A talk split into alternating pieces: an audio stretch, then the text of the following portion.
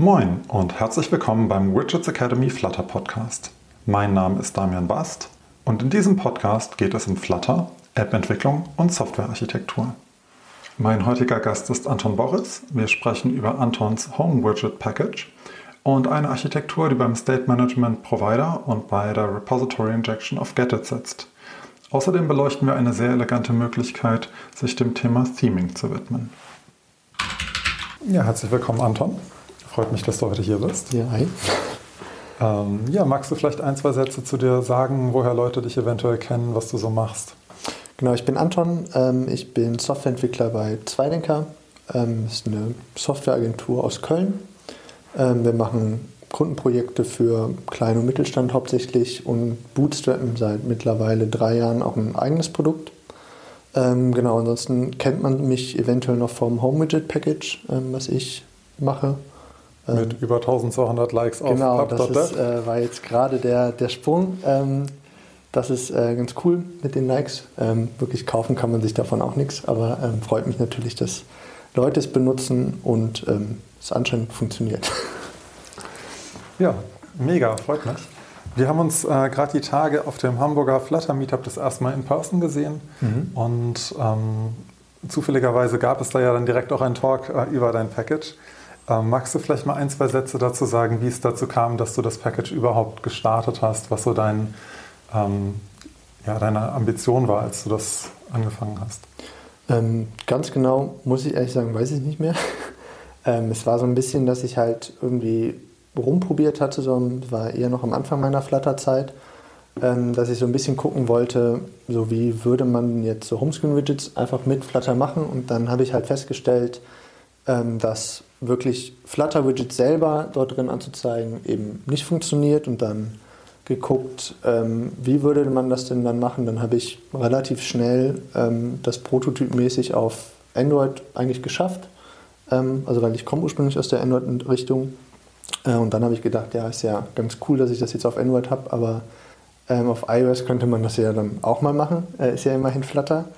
Ähm, und dann war das da auch ähm, erstaunlich einfach eigentlich. Und dann hat sich das daraus so ein bisschen entwickelt. Und dann ähm, Anfang des Jahres, also dieses Jahres, war es dann nochmal ein bisschen größer, weil ähm, Lia von Google auf mich zukam, weil sie eben eine Idee hatte, ähm, dass man eben Flutter-Widgets quasi als Bild rendern kann und dann speichern und entsprechend damit auch komplexere ähm, Widgets eben anzeigen kann. und das hat sich dadurch so entwickelt und nimmt den, den Lauf, den es jetzt gerade so nimmt. Ja, cool. Ähm, kannst du vielleicht für die Zuhörer einmal skizzieren, warum man keine Flutter-Widgets dort anzeigen kann?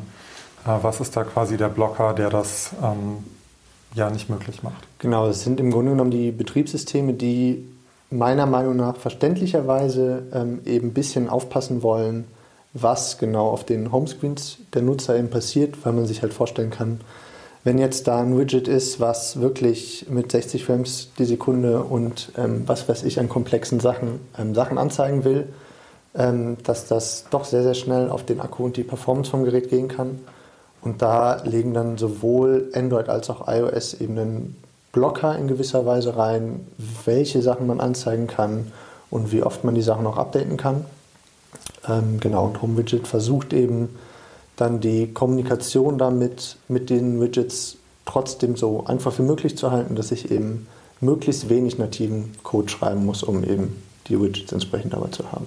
Und es ist aber so, dass man weiterhin jetzt äh, quasi die Widgets, so ein bisschen wie wenn man eine ähm, Watch-App, Apple Watch-App schreiben will, muss man die quasi in nativem iOS-Code schreiben. Genau, also man muss die grundsätzliche Konfiguration schon auf jeden Fall in, in iOS-Code schreiben ähm, viele Widgets mh, hm, dann in Swift UI und ich finde dann auch, wenn man dann bedenkt, dass ja dann doch die Komplexität von so Homescreen-Widgets doch eher niedrig häufig ist, ähm, finde ich persönlich das eigentlich auch einen ganz guten Weg, um ein bisschen Swift UI zu lernen, weil was Neues zu lernen auch immer Spaß macht. Mhm.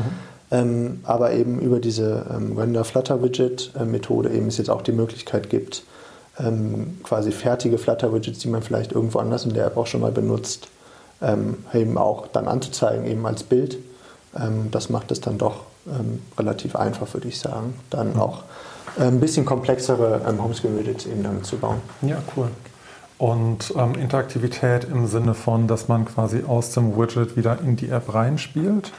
Wie sieht es da momentan aus? Genau, das ähm, ist auf Android geht das schon seit Version 1 quasi vom Widget. Ähm, mhm. Und dann war es eben jedes Jahr bei den WWDC-Konferenzen immer ein bisschen gucken, ähm, ob es eben Interaktivität kommt bei iOS. Ähm, war jetzt ja dieses Jahr der Fall. Mhm.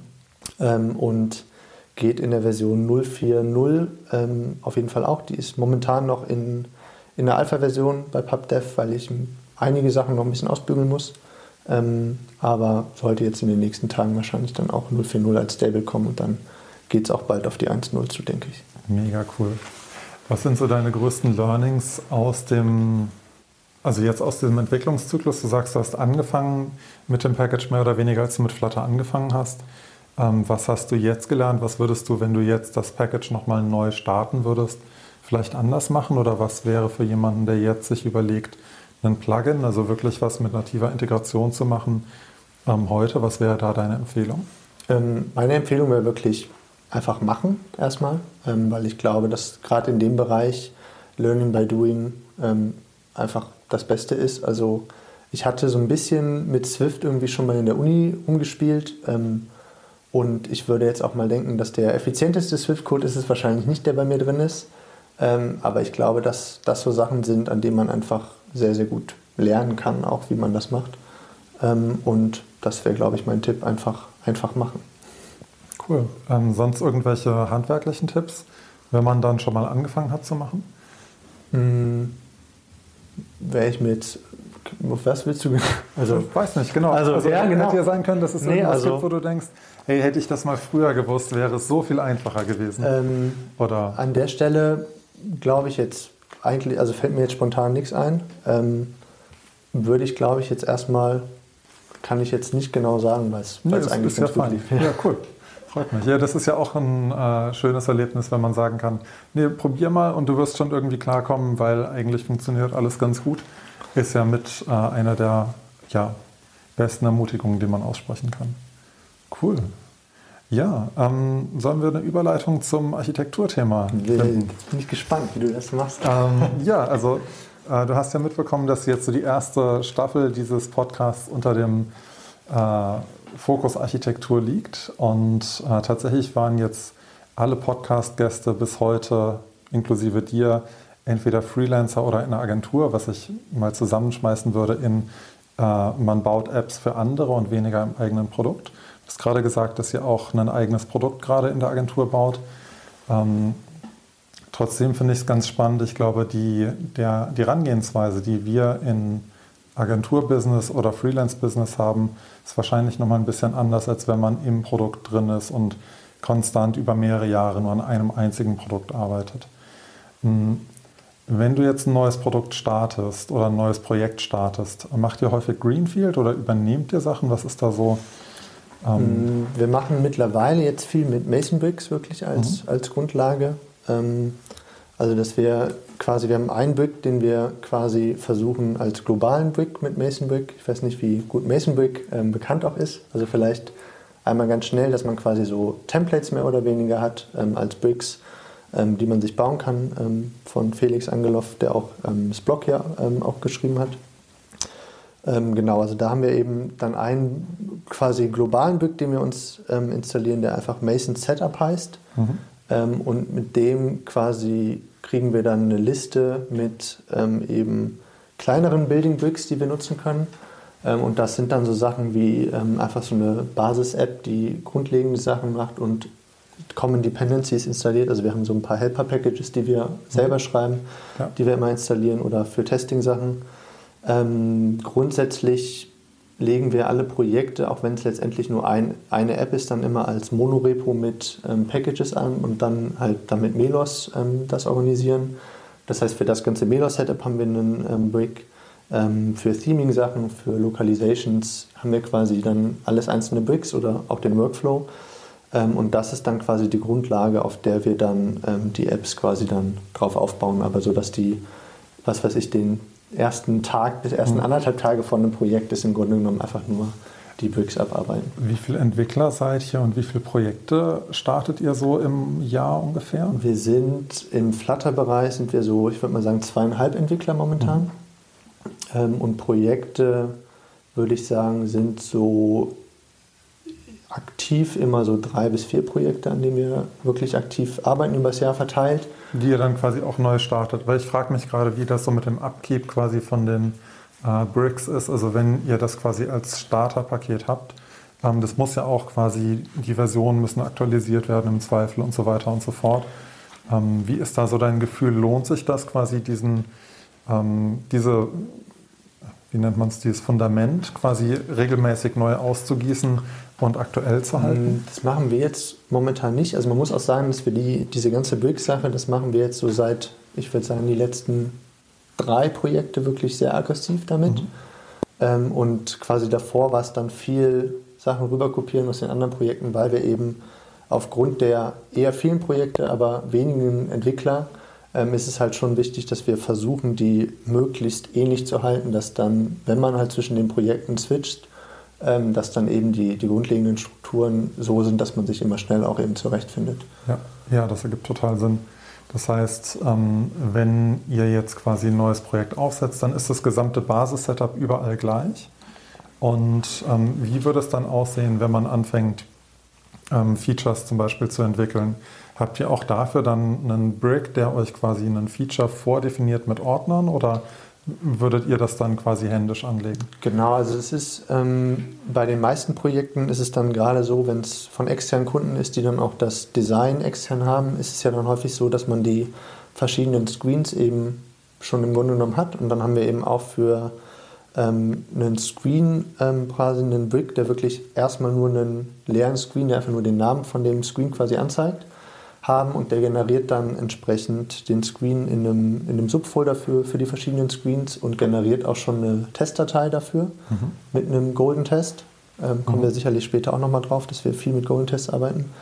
Ähm, und davon ausgehend ist dann quasi einer der Schritte, den wir händisch machen, weil wir irgendwie nicht gefunden haben, oder dass das sehr vom Projekt zu Projekt variiert, ist dann eben die Navigation, dass man quasi so als ersten Schritt legt man sich die ganzen Screens an, die man halt quasi brauchen wird ähm, und dann quasi die Navigation und dann meistens dann einfach mit wirklich einfachen Buttons, die schon mal den prinzipiellen Navigationsflow durch die App ähm, eben simulieren können. Ähm, das sind so die ersten Schritte und dann meistens dann so die ersten zwei Tage des Projekt-Setups meistens dann, dass man im Grunde genommen das hat. Und wenn ihr jetzt quasi Screens anlegt, ähm, ist das dann so, dass ihr quasi nach Schichten schneidet? Das heißt, ihr habt euren Lib-Ordner und dann habt ihr einen Screens-Ordner und da drin alle Screens? Oder? Meistens machen wir es so, dass wir quasi Lib und dann, wir arbeiten immer mit Source. Ähm, mhm. Einfach, falls man es irgendwann in ein externes Package ziehen will, okay. haben wir festgestellt, dass es einfacher ist. Ja. Ähm, dann eben Screens und dann ähm, ist es meistens nach Ebenen unterteilt, dass man beispielsweise den Homescreen hätte man dann in der Ebene Screens und dann Subscreens davon wären dann im Ordner Home und dann sind die Navigation Targets vom Homescreen beispielsweise und ähm, das staffelt sich dann quasi so runter. Und wenn ich jetzt, keine Ahnung, ähm, lass uns mal, keine Ahnung, Twitter als Beispiel nehmen und wir haben irgendwo eine Settings-Seite. Wie, wie würde das quasi sich in diese Ordnerstruktur einfügen? Wir haben Source und dann würde das wo stattfinden? Mm, sicherlich auch in Screens und dann hängt es ein bisschen davon ab, wo quasi der, der Ort davon wäre. Wenn das jetzt eine Subpage von, von Home wäre, wenn ich quasi in der Bottom Navigation Bar einen ähm, Settings-Bereich hätte, dann wäre quasi ähm, im Screens-Ordner ein Home-Verzeichnis, wo dann die ganzen Subscreens von Home sind. Äh, und da wäre dann beispielsweise die Settings-Page oder Settings-Screen. Und wo würdest du dann die Logik quasi reinpacken, die da dazu gehört? Also quasi das Datenmodell ähm, vielleicht den API-Client oder wie auch immer ihr das dann weiterschneidet? Ähm, das würde bei uns dann quasi nicht im Screens-Bereich liegen, sondern dass die Screens sind wirklich quasi die Container für die, für die Screens und die Navigation. Ähm, dann so die ganzen Datenlayer ähm, würden dann bei uns in einem separaten Data-Folder eben liegen, der eben auf der Ebene der Screens ist. Das heißt, wir hätten Source Screens und Source Data. Genau, und dann wir arbeiten mit, ähm, also nicht mit ähm, Riverpod, äh, ist ja mittlerweile fast selten geworden, dass man das nicht benutzt, ähm, sondern wir arbeiten eigentlich äh, mit so einer Mischung aus Provider und Getit. Mhm. Also Getit mehr für Dependency Injection mäßig und dann ähm, arbeiten wir mit Change Notifier und ähm, Change Notifier Provider, weil wir damit einfach sehr gute Erfahrungen haben und bisher funktioniert alles immer damit. Ähm, und das heißt, wir hätten dann eben als Data hätten wir einen Notifier-Subordner, wo dann eben entsprechend unsere Notifier eben dann drin liegen.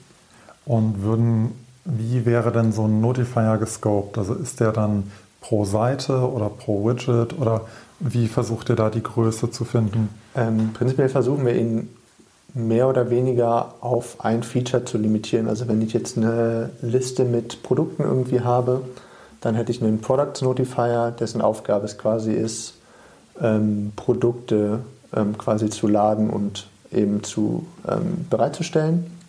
Ähm, und wenn ich jetzt ein Produkt ausblenden möchte oder so weiter, würde diese Action quasi auch in den Notifier laden und dann jetzt aber die, die Detail View davon wäre beispielsweise ein neuer Notifier.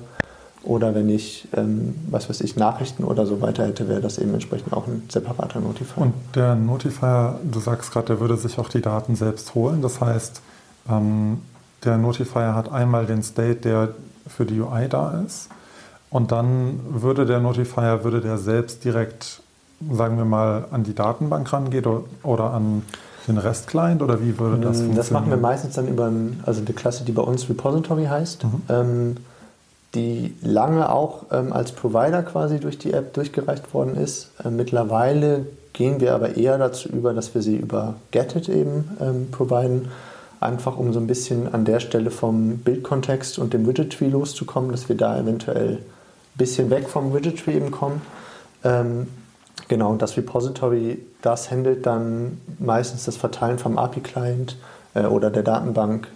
Ähm, das ist dann oft so ein bisschen, wie es für das Feature oder das Projekt ähm, hängt halt auch davon ab, was wir als Backend-Lösung für Projekte eben nutzen. Ob wir ActiveGrid als unser eigenes Produkt fürs Backend benutzen, was wir bei vielen Kundenprojekten eigentlich machen. Ähm, oder aber wenn es ein Projekt ist bei einem Kunden, die ein eigenes Backend zu bereitzustellen, dann läuft das eben auch ein bisschen anders. Mhm. Und Kannst du vielleicht ein, zwei Sätze dazu sagen, was euch dazu bewogen hat, weg vom Widget Tree zu gehen für das Repository? Ähm, es ist ein bisschen, dass wir das oder bemerkt haben, dass wenn wir so nah am Widget Tree bleiben mit dem Repository, dass es uns dazu verleitet, teilweise zu viele Sachen im Widget selber zu machen. Dass wir gemerkt haben, dass wir eine bessere Trennung von Logik und UI bekommen, wenn wir es eben nicht ähm, über den Widget Tree unser Repository verteilen, sondern eben über Getit etwas getrennter. Und ist das Repository stateless oder stateful? Ähm, hängt meistens von den Projekten ab. Ähm, wir arbeiten da meistens dann viel eigentlich, dass wir einen Value Notifier haben, also in dem Sinne schon, dass es einen State auch hat. Ähm, und dann über eben Value Notifiers, dass wir die Stage, auf der wir gerade unterwegs sind, oder auch ein ähm, Logged-In-Status dann meistens auch über das Repository verteilen können und da nutzen wir dann eben einen Value Notifier, mhm. meistens dann mit einem Value Listenable Builder. Ist okay. glaube ich. Ja, spannend. Ähm, die,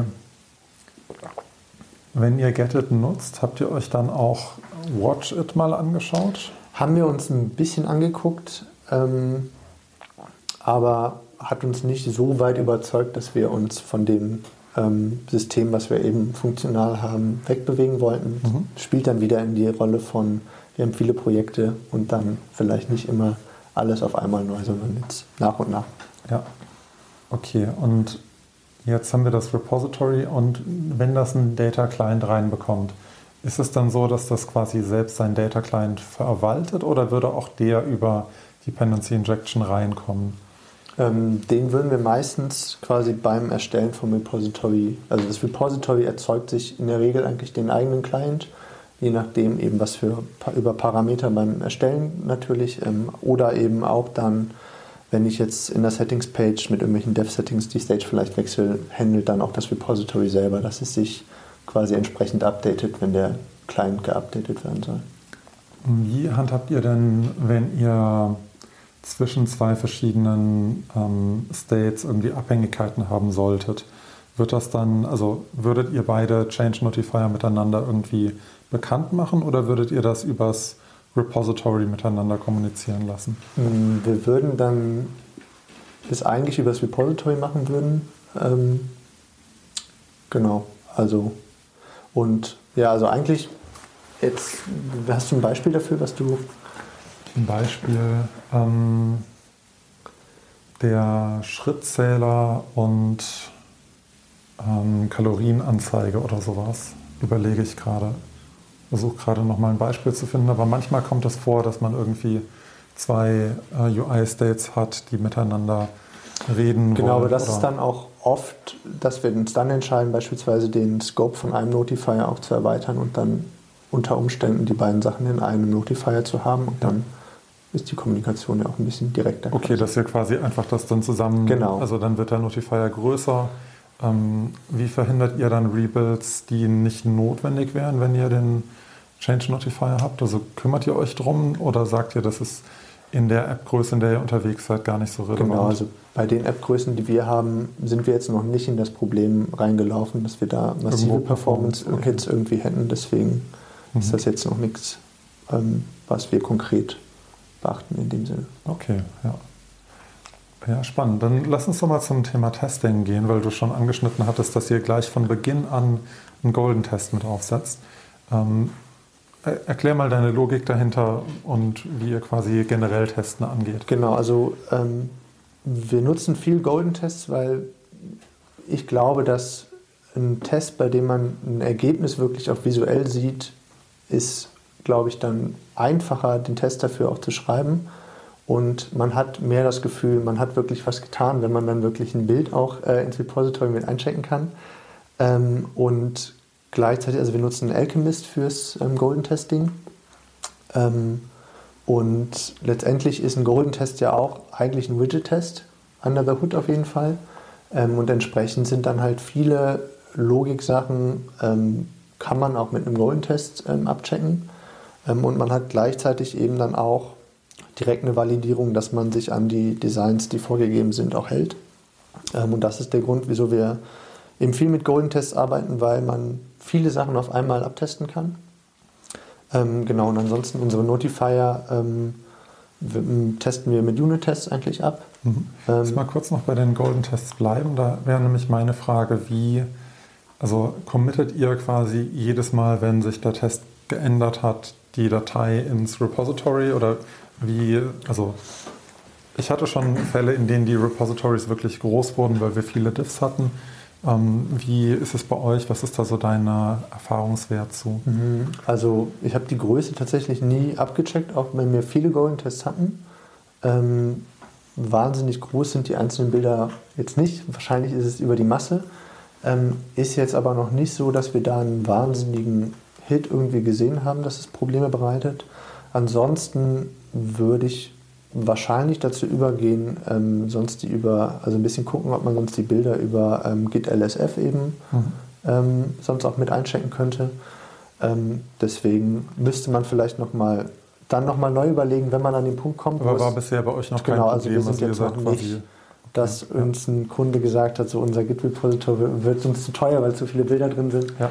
Ähm, an den Punkt sind wir bisher noch nicht gekommen. Ja, ist ja, glaube ich, eher beim Auschecken dann, dass das halt Ewigkeiten dauern kann. Genau, aber es ist, ähm, wenn jetzt auch nicht quasi alle Bilder sich permanent verändern, dann ist Ja. ja, auch jetzt nicht das Riesending. Und ähm, du hast gesagt, ihr macht für den Screen gleich einen Golden Test. Wenn du jetzt Widgets aus diesem Screen rausziehst, würde es dafür auch Golden Tests geben? Oder? Das hängt immer stark vom Widget ab. Wenn das jetzt ein Widget ist, was viele unterschiedliche ähm, View-States haben kann, dann versuchen wir schon, die auch ähm, quasi dafür mit expliziten Golden-Tests ähm, abzutesten. Gerade wenn die, wenn die verschiedenen States auch im Design vorgegeben sind, versuchen wir schon, möglichst alle Designs quasi auch einmal als Golden-Test nachzubilden. Ähm, ähm, genau, aber ansonsten versuchen wir dann eben sonst dann viel so rausgezogene Widgets dann eher nochmal als klassischen Widget-Test ähm, nachzubauen, gerade wenn es ein Widget ist, was ähm, viel Logik irgendwie ähm, Mhm. triggern kann, ähm, machen wir das eher über einen Standard-Widget-Test. dann. Und welche Szenarien testet ihr im Golden Test ab? Also ähm, ich denke jetzt gerade an Bildschirmgröße oder Text-Scale-Faktor oder ähm, verschiedene Themes. Ähm, Ähm, wir machen für die Themes machen wir es so, dass wir so Grundkomponenten wie Buttons und so weiter quasi als extra ähm, Theme Package in unserer Monorepo-Struktur haben. Dafür haben wir eben auch einen Brick, der uns das grundsätzlich generiert, der auch dann Golden Tests meistens in einem Light und einem Dark Theme auf jeden Fall schon mal generiert. Ähm, die Golden Tests selber testen wir prinzipiell in einem relativ generischen, äh, hochformatigen Telefon meistens ab. Und dann, wenn wir merken im manuellen Testing oder auf User- oder Kundenfeedback, dass eben gewisse Sachen wie lange Texte oder auf einem, einer bestimmten Gerätegröße mit einem bestimmten Theme, wenn wir dann merken, dass das, dass das nicht entsprechend richtig dargestellt wird, ist das meistens dann so der Punkt, wo wir quasi test-driven einen neuen Golden Test mit einem neuen Szenario und den entsprechenden Parametern eben erstellen. Okay. Und jetzt nochmal Text-Scale-Faktor. Macht ihr das auch? Also machen wir nicht ähm, grundsätzlich. Ähm, Wäre dann eben erst, wenn quasi das explizit ähm, bemerkbar wurde, dass es irgendwo ein Problem gab, ähm, dass wir das dann nochmal explizit nachtesten. Okay, ja.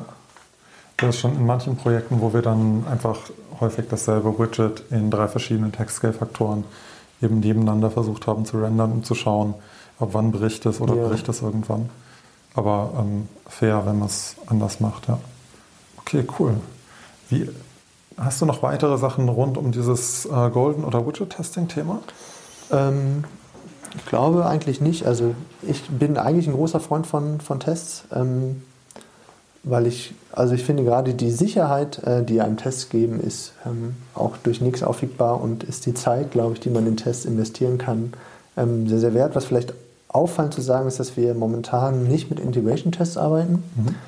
ähm, was mir, also eigentlich so die Gründe hat, dass wir zum einen ähm, wäre das einfach nochmal Pipeline-Schritte, die man extra ähm, erstellen müsste und das andere ist, dass wir bisher auch jetzt noch keine Projekte hatten, wo quasi irgendwas, was man als Integration-Test testen muss, super essentiell auf die Business-Logik vielleicht ist. Also das wäre dann nochmal ein Punkt. Ähm, und da, was wir halt gemerkt haben, ist, dass wir viele von den Gerätefunktionen, sei es Permissions oder so weiter, eigentlich auch gut, wenn man dann die Plattform-Interface-Implementierung, wenn man die wegmockt, dass man damit auch eigentlich sehr, sehr weit kommt, auch schon um quasi Integrationstests mhm. ähm, zu machen. Ja. ja, das stimmt. Ähm, wie häufig führt ihr die Tests aus und wie lange brauchen Tests so in ungefähr? Oder was würdest du sagen, ist noch so eine akzeptable Dauer? Weil gerade wenn ihr Golden Tests für Widget Tests schreibt, ähm, glaube ich, die haben etwas längere Laufzeit insgesamt. Ähm, also wir führen die Tests eigentlich bei jedem Pull Request Bild aus ähm, und eben beim lokalen Entwickeln hoffentlich. Ja. Ähm, aber dann spätestens beim Pull Request. Ähm, und also wir haben einen Workflow-Schritt, der quasi ähm, checkt, ob Formatierungen, irgendwelche Analysis-Issues oder so weiter sind, der eben auch den Test macht.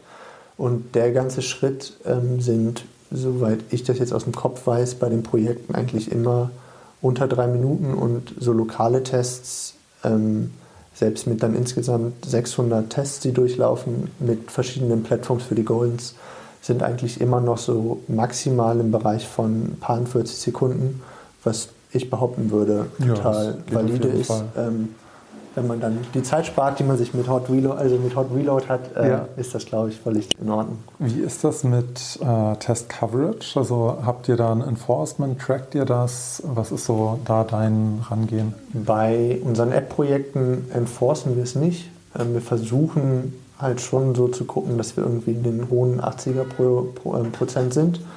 Ähm, ähm, bei denen wir entwickeln für AptiveGrid eben auch ähm, Packages, die wir selber benutzen und vielleicht auch andere Leute. Da versuchen wir schon, ähm, die 100 Prozent einfach zu bleiben und enforcen das entsprechend auch. Wir hatten eine Zeit lang mal, dass es ähm, ein paar Packages gab, wo wir aufgrund von komischen Line-Hits, die nicht ganz gecountet worden sind von irgendwelchen Superkonstruktern, mal weiter unten waren. Ähm, aber soweit ich weiß, haben wir es jetzt, dass wir eben die Lines dann entsprechend auskommentiert haben, dass die beim Coverage nicht gezähl ähm, gezählt werden, mhm. sodass wir jetzt doch wieder bei quasi 100% sind. Und das ist so dabei so. Ich glaube, bei einer App ist es dann oftmals so, dass man jetzt nicht das letzte, die letzten 2% jagen muss, weil man ja. dann sagen muss, das ist ein zu doller Edge Case, den man jetzt, also wenn dann das zu lang dauert, den Test dafür zu schreiben, dass sich das eigentlich nicht lohnt. Ja, absolut. Ich finde aber 80% ist auch schon relativ hohe Äh, genau, also ich glaube, also das ist bei uns ähm, einer der Gründe auch, wieso wir eben, wenn wir einen neuen Screen generieren, die Testklasse generiert, dass wenn man jetzt nicht noch die extra Datei anlegen muss, ähm, dass das einfach schon mal viel ähm, Zeit auch spart, ähm, dass dann quasi, dass man das einfach machen kann, ähm, ist glaube ich einfach schon sehr hilfreich dafür. Und wenn ihr ähm, jetzt einen Notifier anlegt, wird er auch generiert? Genau, der wird auch. Ähm, Würde für den auch gleich ein Test mit angelegt? Da bin ich mir gerade ganz unsicher. Ich bin mir gerade sogar unsicher, ob wir den Notifier wirklich mit einem Brick schon generieren können oder noch nicht. Müssten wir auf jeden Fall mal machen. Hm. Wenn, äh, dann hoffe ich mal, dass wir dann auch den dann automatischen Test. Okay, ja. Genau, was wir halt häufig machen, ist, ähm, dass wir quasi so eine Grundnotifier-Klasse haben, die, wenn man jetzt, ob man jetzt Produkte lädt oder Nachrichten lädt oder viele Sachen lädt, die quasi auf einer ähnlichen Methodik arbeiten, dass wir quasi einen Grundnotifier haben, den wir extenden und in dem man dann Methoden fürs Parsing oder für den API-Call selber quasi nur überschreiben muss. Mhm. Ähm, und dass wir dann häufig eben den Notifier, also diesen Grundnotifier sehr, sehr gründlich testen mit einem, mit einem Unit-Test und dann quasi den restlichen Notifier über eben Mocks auch so ein bisschen durchtesten, wenn man dann die quasi auf API-Level mockt und nicht auf dem Notifier-Level. Ja. Was für eine Mocking-Library verwendet ihr? Ähm, wir nutzen Mocktail. Ich verwechsel es immer. Es ist quasi die mit einer schönen Null Safety. Das war ja, so der Grund, wieso wir von genau. Mockito ähm, weggegangen sind, weil ja wir die Syntax oder die Experience mit, als Null Safety kamen, war nicht besonders schön, würde ich sagen. Und ähm, finde die Syntax von Mocktail sehr, sehr schön. Auch mit den Network Images ähm, ist was, was wir für die Golden Tests zum Beispiel auch machen, dass wir dann teilweise versuchen, da ein bisschen Bild, also wirkliche Bilddateien reinzugeben, um einfach ein bisschen mehr Feedback zu kriegen, ob die mhm. Bildskalierung ungefähr passt. Auch. Okay, ja, spannend. Ähm, habt ihr Probleme mit irgendwie äh, Anti-Aliasing oder diesen 0,0% Diffs? Haben wir, ähm, weil ich zum Beispiel immer noch auf einem Intel MacBook bin. Ähm, wir haben jetzt aber festgestellt, dass eben mit dem, also mittlerweile, also es war lange ein Feature-Branch nur und jetzt ist es aber, glaube ich, in der neuesten Version von Alchemist drin, dass man eben eine ähm, Diff-Toleranz mit angeben kann, mhm. die jetzt bei 0,001% glaube ich liegt. Ähm, und soweit ich es sehen kann, haben wir damit jetzt noch keine False ähm, Positives dadurch gehabt. Also wirklich dann nur die kurzen Probleme, die eventuell über die Host-Plattform ja. kommen. Okay, cool. Ja, das ist gut. Ich überlege gerade, mit Alchemist hatte ich, glaube ich, aber wahrscheinlich lag das daran, dass wir dann alle auf M1 Max waren. Ähm, und die CI-Builds, hat Alchemist nicht explizit diese CI-Builds? Genau, aber das Problem ist, wenn der, also der CI-Build, der läuft auf bei uns dann checkt quasi die Pipeline auf einem GitHub ähm, Workflow mit auf Ubuntu. Mhm. Ähm, das Problem ist, dass die CI-Builds, die mit einem Apple Silicon Mac generiert werden, sind anders. Da kommt dann eben diese 0,00%-Regel. Ähm, Interessant. Die dann, also das ist, ich, ganz genau weiß ich es auch nicht, aber also auf jeden Fall zwischen einem Ubuntu Pipeline, einem äh, Intel MacBook und einem Apple Silicon MacBook haben wir festgestellt, dass wir leider momentan auf jeden Fall diese 0,001 Diff brauchen. Aber es ist wie gesagt in der Alchemist Configuration drin. Okay, spannend. Und dann ist es ein bisschen nervig, aber. Das müsste ich nochmal checken, weil ich glaube, ich hatte Anfang diesen Jahres mit Alchemist und einem Ubuntu Runner und einem M1 Mac keine Probleme. Okay, ja, es kann auch aber sein, das dass es bei uns die Mischung aus es kann gut sein. Das ist generell das Golden Testing, finde ich, so ein bisschen flaky. Also wo man als Entwickler häufig kommt eine neue Flutter-Version raus und man guckt erstmal, was bricht alles, ohne dass irgendwas. Genau, ähm, also in den Fällen haben wir dann meistens so, dass wir halt, wenn die neue Flutter-Version da ist, meistens bei den aktiv laufenden Projekten ähm, quasi dann einen Pull-Request machen, wo wir alles entsprechend updaten, auch mhm. die möglichen Lint- ähm, die, ge die gekommen sind. Ähm, und dann ist da quasi ein großer Pull-Request, wo dann die Goals einmal abgedatet werden. Und dann kann man quasi wieder fortlaufen. Und dann auch, wenn wir ein altes Projekt ähm, quasi neue Maintenance-Aufgaben haben, ist quasi auch immer der erste Pull-Request einmal quasi Dependencies abzudaten, mhm. Golden-Tests eventuell abzudaten. Wie lange lasst ihr euch Zeit, bis ihr auf eine neue Flutter-Version wechselt? Ähm, eigentlich machen wir es Day One. Mhm. Also weil wir eigentlich alle Pipelines auf ähm, Flutter Stable immer laufen haben. Das heißt, wenn der Punkt kommt, ähm, dann ist es so, ist es manchmal ein bisschen nervig, ähm, aber ich glaube, dass quasi, wenn man dann einmal nur das Problem an den, an den ersten paar Tagen dann nach dem Release hat, ist es immer noch besser. Also weil ich, ich weiß nicht, ob wenn man dann eine Version wirklich fixiert und man dann zwei Monate nach einem Flutter Stable Release wirklich dann die Lust hat, das zu machen, mhm. dann ist es meiner Meinung nach einfacher, wenn man dann einmal an dem Tag selber ein bisschen Probleme kriegt. Okay, ja. Ich habe beides schon, äh, je nachdem wie äh, zeitkritisch gerade das nächste Release von der App war. Ähm, ich bin so ein bisschen davon weggegangen, nur Stable quasi zu hinterlegen, weil ich ein paar Mal damit reingefallen bin und Flutter halt Stable nicht stable war. In den ersten drei Tagen kamen dann die Hotfixes. Ähm, aber ja, also schöner ist es natürlich, wenn man in der Lage ist, es direkt äh, zu machen. Das auf jeden Fall. Ja. Cool. Ja, wir hatten gerade Golden Tests. Mir ist gerade mein einer Gedankenfaden abhanden gekommen. Wir hatten es von Golden Tests und dem Div. Ich glaube, vielleicht kommt der Faden später wieder. Dann lass uns mal zum, äh, zu Widget-Tests vielleicht, nicht Widget-Tests. Widget-Tests hatten wir ja mhm. ein bisschen mit abgehandelt, zu Unit-Testing ähm, rüberhüpfen. Und ähm, so ein bisschen, ähm, nee, Unit-Testing haben wir auch durch, ne? Schreiben, das ist das Wichtigste. ah. Ja, Schreiben ist das Wichtigste. ähm, wo waren wir gerade? Ah ja, okay. Lass mal einen komplett harten Switch machen und mal zum Thema ähm, Theming und Design kommen, weil du hast gesagt, das setzt ihr quasi mit dem Blog komplett auf. Mhm, genau. Und ich glaube, das ist ganz spannend, wie ihr das macht, ähm, weil du hast, also bevor der Podcast gestartet hat, hast du so erzählt, dass ihr versucht, alles mit Material irgendwie abzudecken. Ähm, erzähl mal gern so ein bisschen mehr, wie ihr das konkret geschafft habt und wie ihr das so macht. Genau, also wir haben irgendwie die Erfahrung gemacht, dass wir den meisten Pro Projekten eigentlich ähm, so das Designsystem, was wir bekommen, schon sehr nah dran ist ähm, an dem, was Material out of the box liefert, vor allen Dingen mit Material 2 und Material 3 ja doch sehr viel auch ähm, mehr Custom-Sachen quasi möglich sind.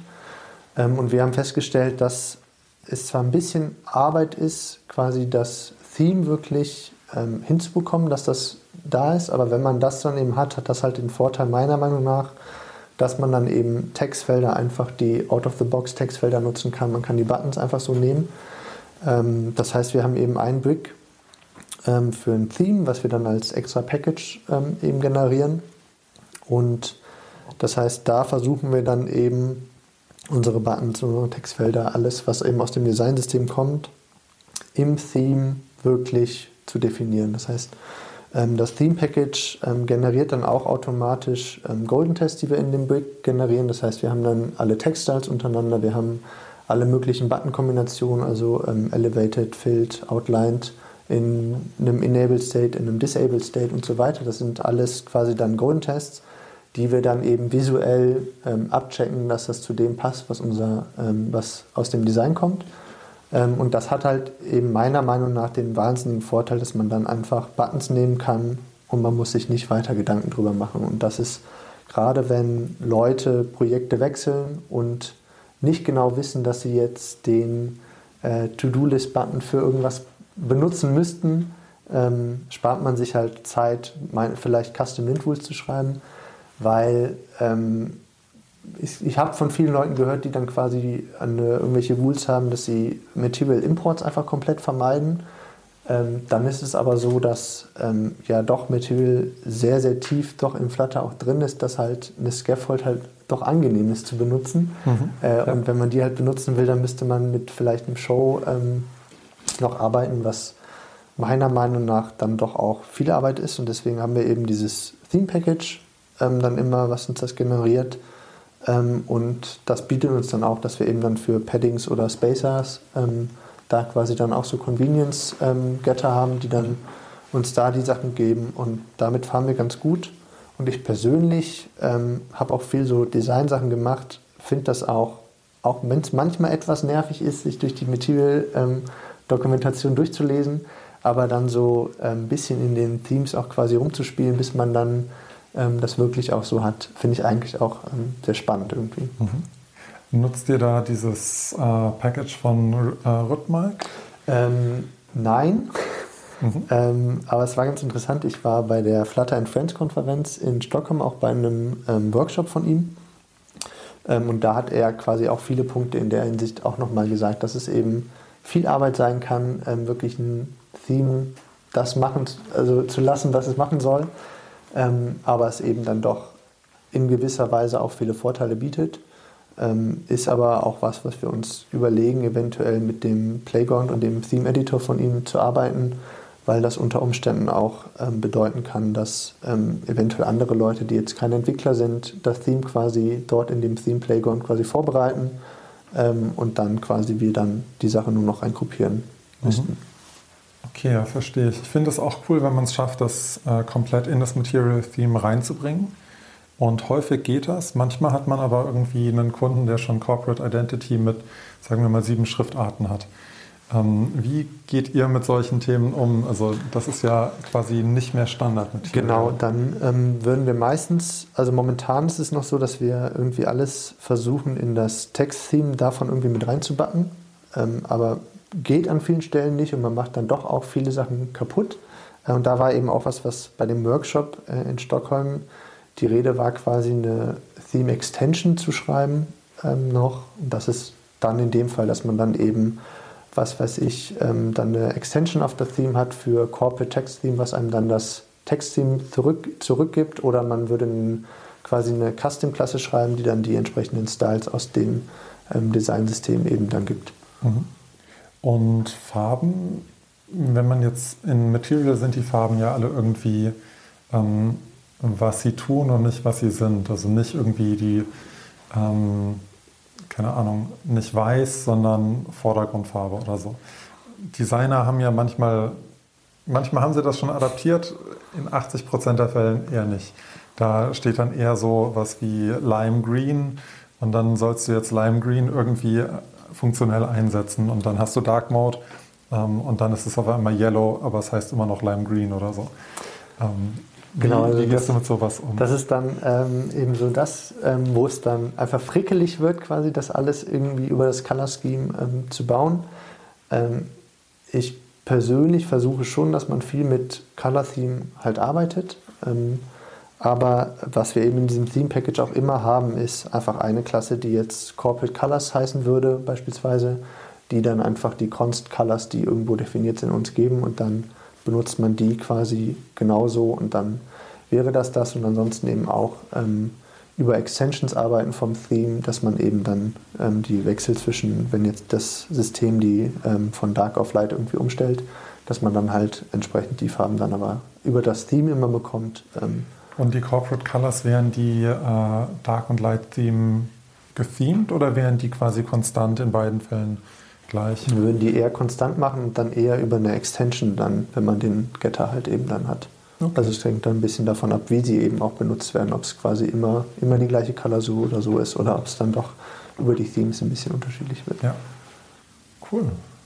Wenn wir jetzt quasi das ähm, Theming so mal abschließen, und äh, Richtung die standardnativen Elemente wie Icons ähm, und äh, Splash Screens oder sowas mal drüber nachdenken. Du hast ja selbst ein Plugin geschrieben. Würdest du eher jetzt dazu tendieren, ähm, in den, also das mit dem Package oder einem Generator zu machen oder gehst du direkt rein in Xcode und Android Studio und sagst? Es ist äh, so und so. Also es ist tatsächlich so, bei den Icons mache ich es eigentlich mittlerweile wirklich händisch in Android Studio und Xcode, weil ich bei beiden Plattformen da die Experience ganz gut finde eigentlich. Also mit dem ähm, in Android Studio mit dem, dann wie heißt es, glaube ich, Vector Asset und dann entsprechend auf das Adaptive Icon gehen.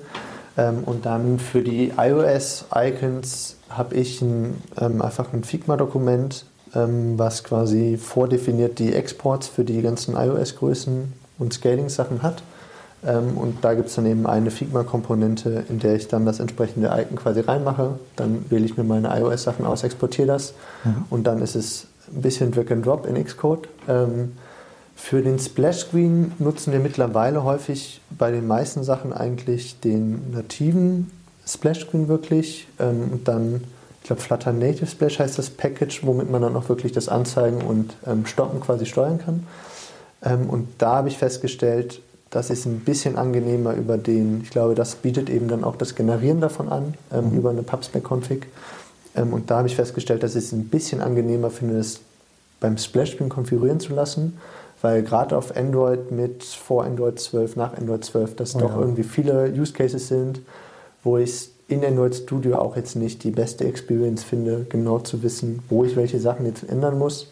Ja. Ähm, und dann zumindest mal für den ersten groben Entwurf, das dann eigentlich darüber in den meisten Fällen ähm, ganz gut läuft. Mhm. Anpassungen würde ich dann tendenziell, glaube ich, eher händisch dann danach machen. Macht ihr, also habt ihr verschiedene Flavors? Weil ich finde, da ist häufig das Ding, wenn man dann für verschiedene Flavors verschiedene Icons hat, da wird es dann eklig, wenn man nachträglich was ändern muss. Ähm, ist, also wir haben eine, eine geflaverte Sache momentan, ähm, aber da ist nichts, wo da, da bleibt der Splash-Screen quasi gleich. Es ist mhm.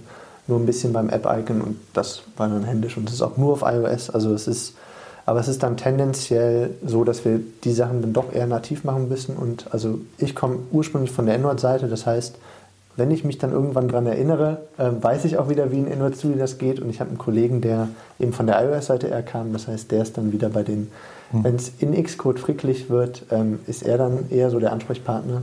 Ja. Ähm, kommt man dann irgendwie mit durch so oft muss man ja dann zum Glück doch nicht an Splash wieder. Ja, meistens nicht. Ähm, Gerade nochmal zu euren Mason Bricks, die am Anfang alles aufsetzen.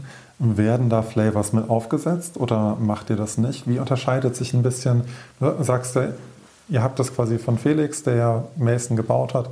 Der war ja zu der Zeit auch bei Very Good Ventures und hat wahrscheinlich mit an der Very Good CLI gearbeitet, die ja auch so ein Starterpaket mhm. zur Verfügung stellt. Kannst du das ein bisschen einordnen? Quasi die Very Good CLI Starter App im Vergleich zu dem, was ihr baut? Ähm, ich habe es selber also nur ein bisschen drüber gelesen, selber noch nicht mitgebaut. Ich glaube halt, dass es sehr, also es ist, beide Fälle sind, glaube ich, sehr opinionated einfach. Mhm. Ähm, und ich, ich meine, dass gerade am Anfang war, glaube ich, auch einfach die Very Good CLI hat auf jeden Fall mit Blog, glaube ich, auch was einem gegeben, was wir haben mal Blog, quasi als wir ein bisschen geguckt haben, was könnte denn unsere State Management Lösung werden, hatten wir Blog damals ausprobiert, aber das war noch vor Code Generation, vor Qubits. Das war wirklich sehr viel händisch ähm, schreiben, was uns nicht so Spaß gemacht hat. Deswegen sind wir auch nicht auf Blog gekommen.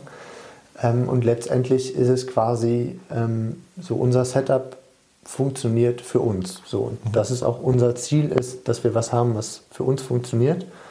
Ähm, ich glaube, bei Very Good CLI ist es ist das Ziel, glaube ich, ein bisschen was anderes, dass man allgemein für Leute funktioniert, ähm, aber wahrscheinlich mhm. auch in erster Linie, dass es für Very Good Ventures funktioniert. Ja. Ähm, und da muss man sich so ein bisschen gucken. Ich finde es, also die Mason Bricks, die wirklich zu schreiben, ist, finde ich, erstaunlich einfach eigentlich auch. Ähm, und dass man wirklich mit einfachen Sachen anfängt, dass man beispielsweise sich einen Brick schreibt, der eben für einen Screen einfach schon mal vordefiniert und dann nach und nach eben mehr Sachen dann auch bauen kann. Sind eure Bricks public? Also kann man sich die. Die, ich müsste gucken, also der Plan ist auf jeden Fall, sie bei GitHub public zu machen mhm. ähm, und auch mittelfristig beim BrickHub hochzuladen. Ähm, ich habe mittlerweile Zugang, ähm, müsste, ich mal, müsste ich mal hochladen, ähm, aber über, über ähm, ähm, den zweiten GitHub-Account müsste man die sonst auch kriegen. Gucke ich sonst nochmal nach, wenn nicht, werden sie bei public sein. ja, cool.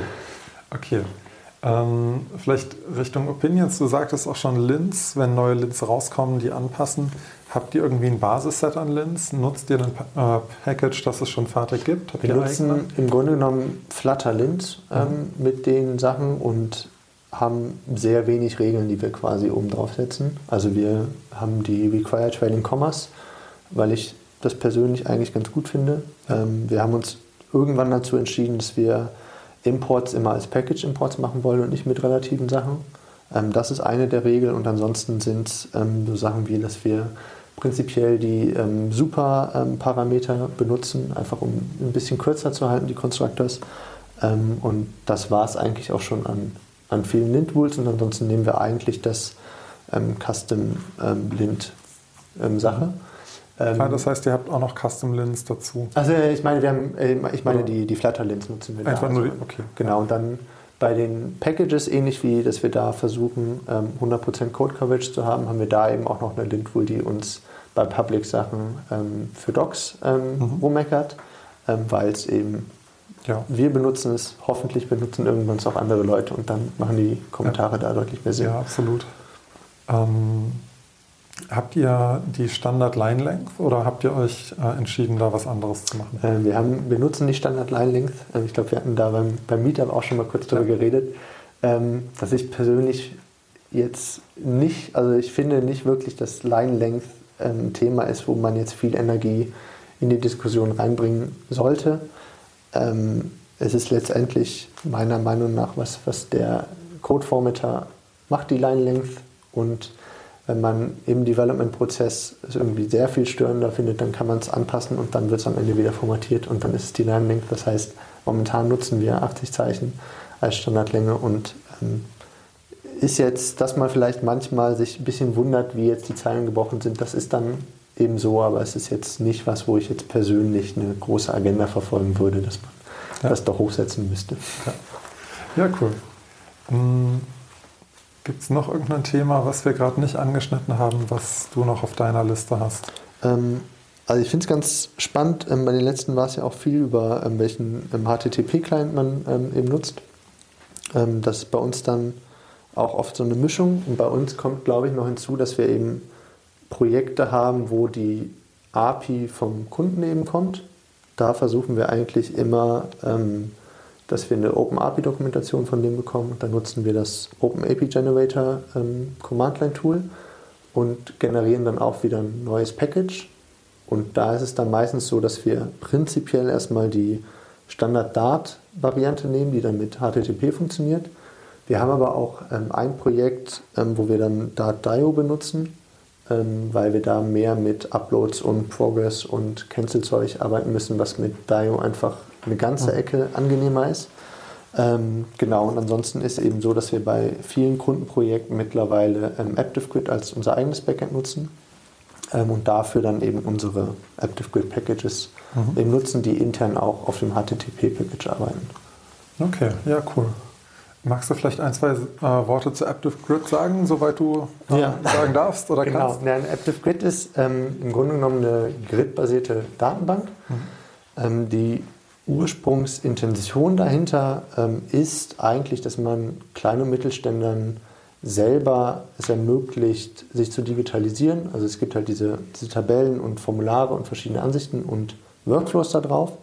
Ähm, wir haben dann irgendwann halt gemerkt, dass wir halt da so eine Datenbank haben, die wir für unser, das Web-App wird mit Vue gebaut bei uns, ähm, aber die benutzt auch die API und dann haben wir irgendwann festgestellt, wir haben hier eine API, mit der wir mit unseren eigenen Datenbanken reden können und haben dann halt festgestellt, dass es super praktisch ist bei sehr, sehr vielen App-Projekten, die an die Agentur angetragen worden sind, dass man eben dann quasi in-house schon das Backend in den meisten Fällen eigentlich fertig hat und haben dann eben ähm, verschiedene Flutter-Packages gebaut, die damit kommunizieren können. Also der erste Use Case war eben, um diese Formulare, die ActiveGrid hat, ähm, einfach anzuzeigen, ähm, dass wir jetzt, gibt es ein Package ActiveGrid Form, ähm, was dann einfach ein Widget hat. Da kann ich eine URL, die ich mir aus ActiveGrid kopiere, reinwerfen mhm. äh, und das baut dann entsprechendes Formular, was die Styles ähm, aus der App quasi nimmt das war halt dann bei vielen Projekten, dass wir das erstmal so als sehr, sehr Basis-Kontaktformular beispielsweise reingeworfen haben. Mhm. Ähm, aber haben eben auch ähm, über ActiveGrid Core oder als ähm, Grid-Builder, wie ich finde, ziemlich einfache Möglichkeiten quasi eben mit dieser Grid-Datenbank zu reden, um uns Daten zu holen. Und ähm, das macht, also Apps bauen damit ähm, doch sehr, sehr schnell ähm, und für die Kunden natürlich dann auch in gewisser Weise deutlich günstiger, weil eben nicht ein, eine komplette Backend-Lösung eben noch gebaut werden muss. Habt ihr dann auch quasi jetzt neben dem Form noch weitere Komponenten, die ich habe mir Active Grid noch nicht angeschaut, mhm. aber ich gehe jetzt davon aus, dass es quasi fertige Komponenten für Web gibt und baut hier quasi so Komponenten in der, also quasi eine Komponentenbibliothek schon vor? Ähm, nee, also das ist wirklich so, ActiveGrid selber im Web ist wirklich ähm, eine Tabelle, also hat man eine Tabellenansicht mhm. oder Formularansichten. Ah, okay. Ähm, und quasi im Web gar nicht so sehr darauf abgezielt, dass externe Parteien das quasi nutzen. Dann eher so Richtung Airtable. Genau, es ist in, in, in, einer, in, einer, Art wie Airtable, ähm, Ähm, genau. Und dann eben aber auf App-Seite ist es dann quasi eher so, dass man es als normale API-Schnittstelle halt ähm, benutzt. Mhm. Man muss halt so ein bisschen dann wissen, wie quasi die, die Grundstruktur von Liquid eben ist, die man sich aufsetzt, aber mhm. das macht man dann in dem Fall selber und ähm, wir fahren damit bei den Projekten eigentlich ganz gut. Okay, ja, spannend. Ich habe gerade überlegt, ähm, wie wäre das, wenn du jetzt ähm, die Daten lokal vorhalten wollen würdest in der App? Also wenn du jetzt einen Caching-Mechanismus einbaust für ActiveGrid, ähm, habt ihr sowas schon umgesetzt? Also quasi ein Offline-First-Client, der dann da drauf läuft? Ähm, also wir haben nicht alles Offline-First. Es gibt eine dedizierte ActiveGrid-App, mit der man sich viele Sachen einfach angucken kann. Da haben wir teilweise Sachen offline, da speichern wir Sachen in der lokalen Datenbank mhm. äh, mit ISA das, ähm, oder mit Drift. Das hängt von den Projekten an, was wir da quasi als Datenbanklösung nutzen. Ähm, was ActiveGrid Core auf jeden Fall kann bei den Formularen, ist, dass man ein eigenes ähm, Interface oder wir, haben, wir bestellen ein Interface bereit, was man dann implementiert für Offline Form Storage. Also dass man beispielsweise jetzt so ein Formular dass man das einsendet und wenn jetzt aus irgendwelchen Gründen die Einsendung nicht geklappt hat, mhm. eben quasi das Interface angesprochen wird, hier wäre ein Formular, das mal zwischenspeichern. Und dann, wenn, App, wenn die App das nächste Mal startet, quasi wird das Interface quasi auch wieder angesteuert. Gib mir jetzt mal bitte alle Formulare, die noch ähm, abgeschickt werden müssen. Äh, und dann werden die quasi nachträglich eingereicht. Ähm, genau, das ist so eine Funktionalität, die wir bei den Formularen auf jeden Fall ähm, direkt mit an, anbieten wollten. Kann es da irgendwie zu Konflikten kommen? Also müsst ihr irgendwie Konfliktbehandlungen machen? Also könnte es sein, dass du mit der App wieder online kommst und Daten sich auf dem Server geändert haben, die sich auch in der App geändert haben? Ähm, bei den Formularen nicht, also weil die Formulare quasi nur was einen neuen Eintrag erzeugen. Mhm. Das ist die, wie ähm, ActiveGrid quasi strukturiert ist. Ähm, und dann die App selber ist es beispielsweise so, dass wir die ähm, Grids quasi dort auch offline zur Verfügung stellen.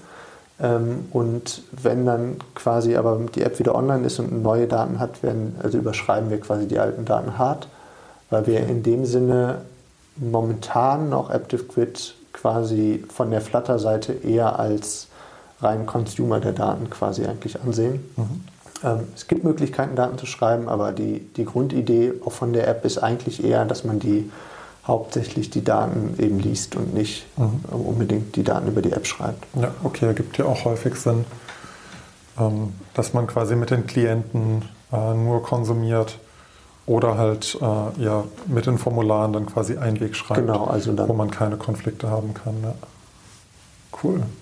Ähm, wenn ihr jetzt ActiveGrid als eigenes Backend habt, wenn ihr ein neues Projekt haben solltet und das Ziel wäre damit vielleicht in zwei Wochen ähm, zur Marke zu gehen, was vielleicht super ambitioniert ist und so weiter, man braucht aber irgendwie einen Prototypen. Ähm, an welchen Stellen würdest du Kompromisse eingehen, ähm, um in zwei Wochen irgendwie so eine kleine App rausbringen zu können?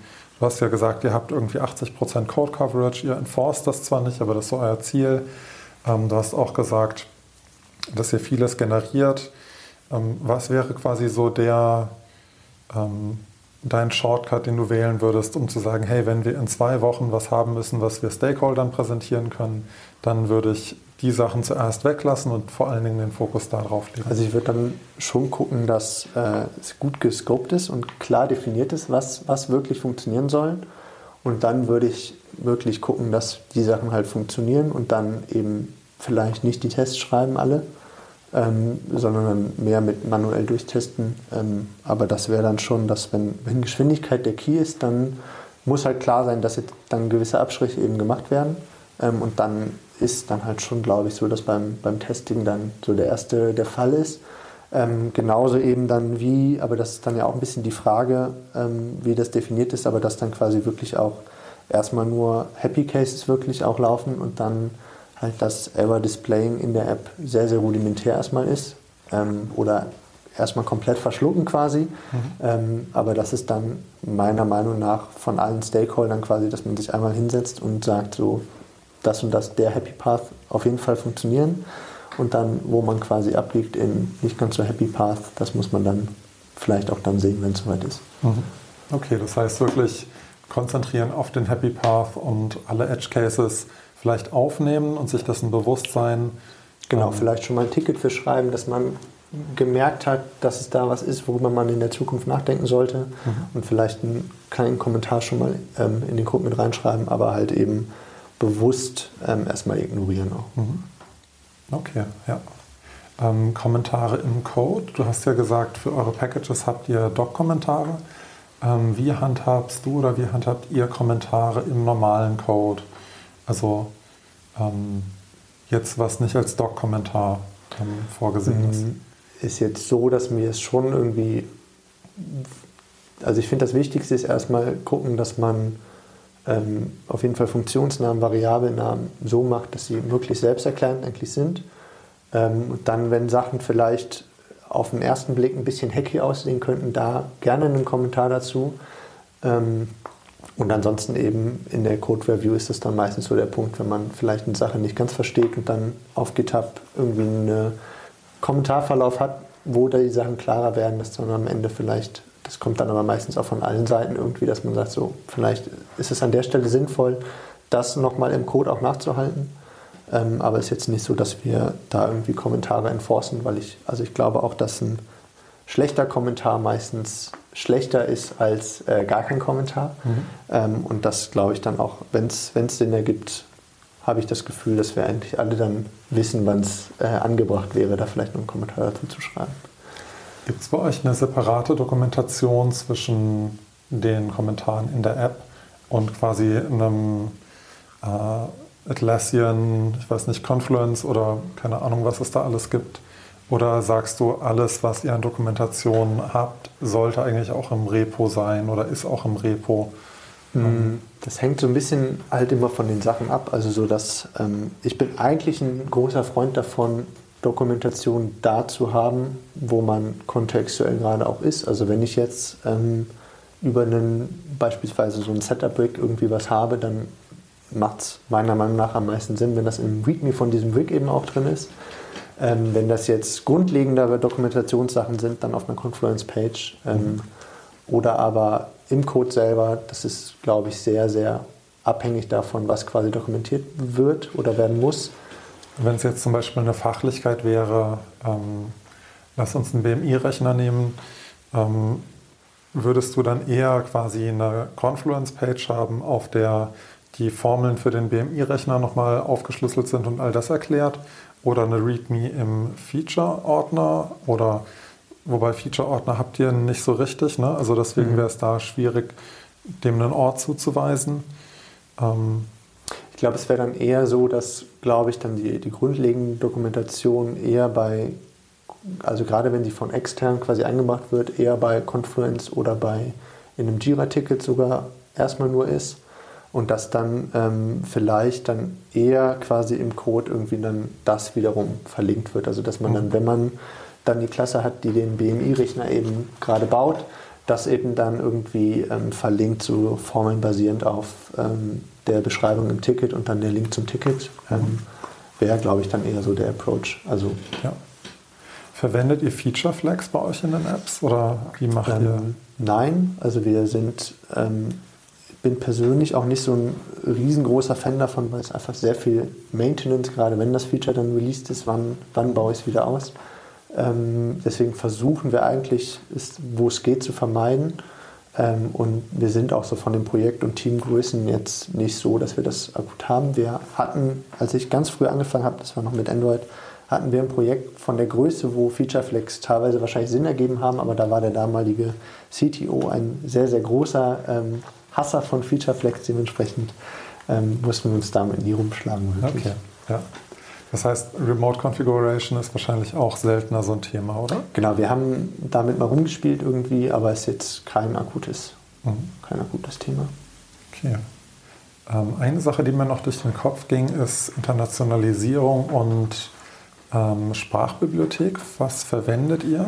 Ähm, wir nutzen eigentlich für die Projekte immer PO-Editor als quasi Lösung, um Sprachen zu äh, definieren und alle Strings mhm. ähm, und versuchen das auch wirklich als eine der ersten Sachen bei einem Projekt zu starten, weil wir auch aus der Vergangenheit, als wir Projekte übernehmen, übernommen haben oder selber quasi das hatten, dass es eines der schwierigsten und nervigsten Aufgaben ist, glaube ich, nachträglich alle Strings zu lokalisieren. Ja.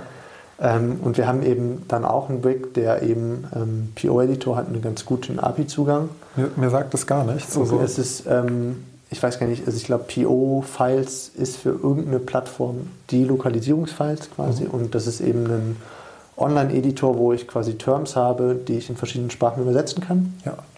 Ähm, und wir greifen dann quasi darüber auf, über die API zu und der generiert, also die API erlaubt es auch, die .arp-Files für Flutter eben zu exportieren. Ähm, und dann nutzen wir quasi ab dem Moment ähm, die Standard Flutter Toolchain dafür. Okay. Ähm, und damit fahren wir eigentlich sehr, sehr gut. Es ist so immer mal wieder die Überlegung, ob wir was ähnliches auch mit ActiveGrid ähm, bauen. Ja.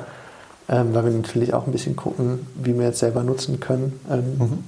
Aber momentan fahren wir damit ganz gut. Cool. Und da gibt es dann quasi irgendwie einen Gibt es da eine GitHub-Integration oder wie kriegt ihr die ARP-Files dann wieder ins Repo rein? Wir machen das, wir haben quasi unser, unser Brick dafür, ähm, generiert uns ein Skript mhm. ähm, und dann lassen wir das Skript laufen, das irgendwie Update Languages heißt. Ja. Und das ähm, zieht sich dann quasi die neuesten ARP-Files. Okay, cool.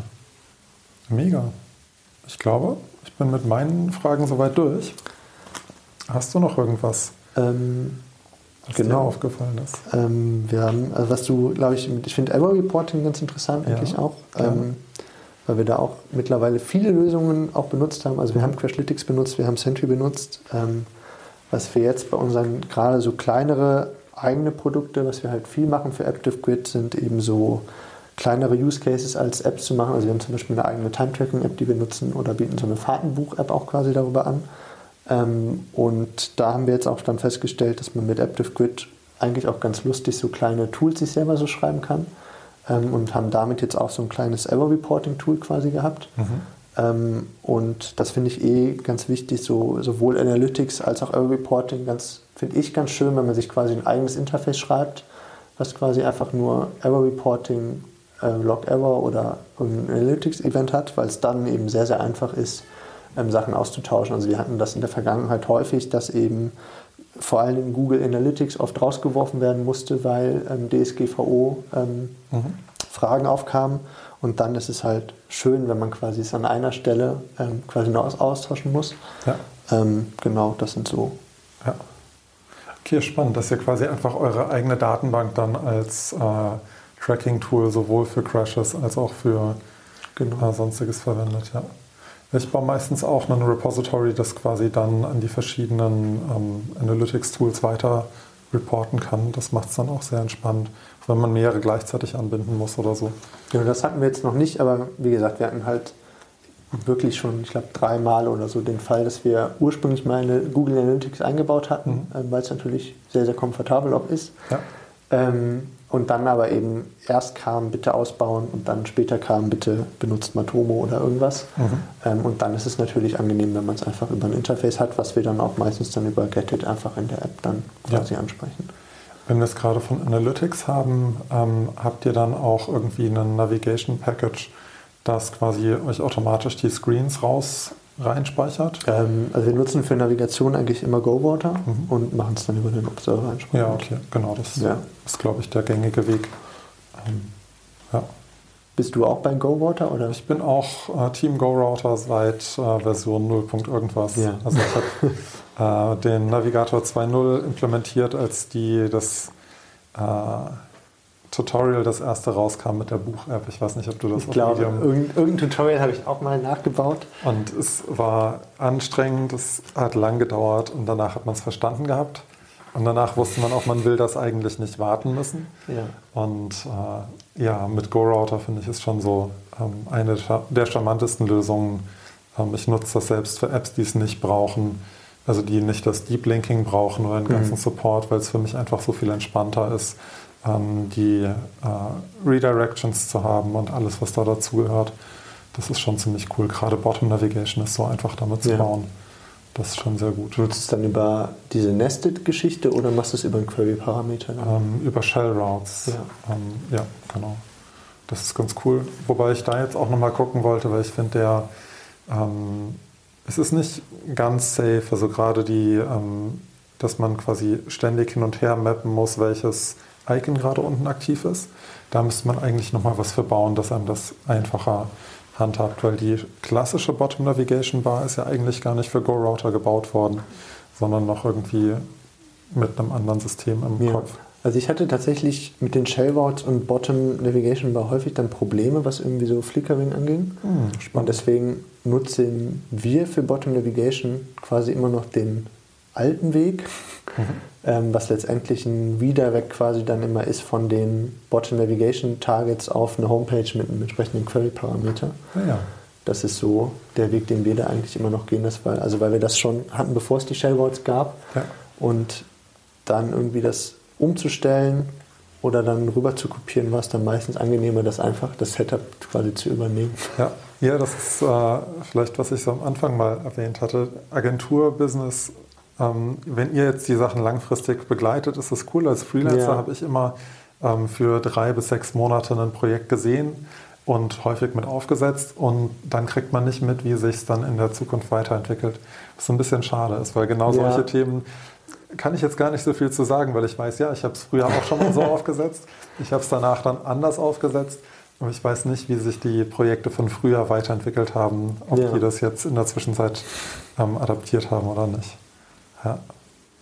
Cool. Gibt es irgendwas, was du noch promoten möchtest, wo du nochmal sagen würdest, hey, äh, schaut mal ähm, Homes, das Home Widget äh, Package an oder ähm, weitere Sachen, die dir am Herzen liegen? Genau, also ich fände es ähm, eigentlich mal spannend, ähm, wenn Leute sich AptiveGrid ein bisschen noch angucken, mhm. die, die Flutter-Sachen. Ähm, ist das Open Source? Ist das frei nutzbar? Was ist genau, da so? die, ähm, die ActiveGrid Packages sind alle Open Source und auch frei nutzbar.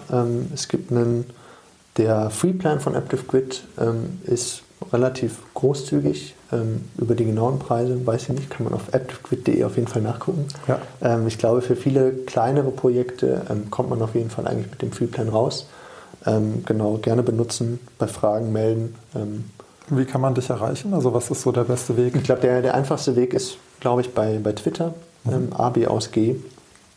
Das ist so der, der schnellste Weg, glaube mhm. ich, um mich zu erreichen. Okay, ja, cool. Ähm, und wahrscheinlich über GitHub äh, Issues. Genau, GitHub Issues ist. auch, AB aus G. Ähm, das ist eigentlich der, ja. ein guter Weg. Ja, cool. Dann, äh, Anton hat mich sehr gefreut. Vielen Dank. Und ähm, auf ein weiteres Mal. Ja, gerne. Vielen Dank, dass du heute mit dabei warst. Falls dir der Podcast gefallen hat, freue ich mich, wenn du den Link zu dieser Episode kopierst und einem Freund oder einer Freundin per Messenger schickst. Falls du Feedback zu der Episode hast, selbst gerne mal als Gast auftreten würdest oder dich dafür interessierst, mit der Widgets Academy zusammenzuarbeiten, schreib mir doch einfach eine Mail an damian at widgetsacademy.com. Das steht auch in den Show Notes. Ich freue mich aufs nächste Mal.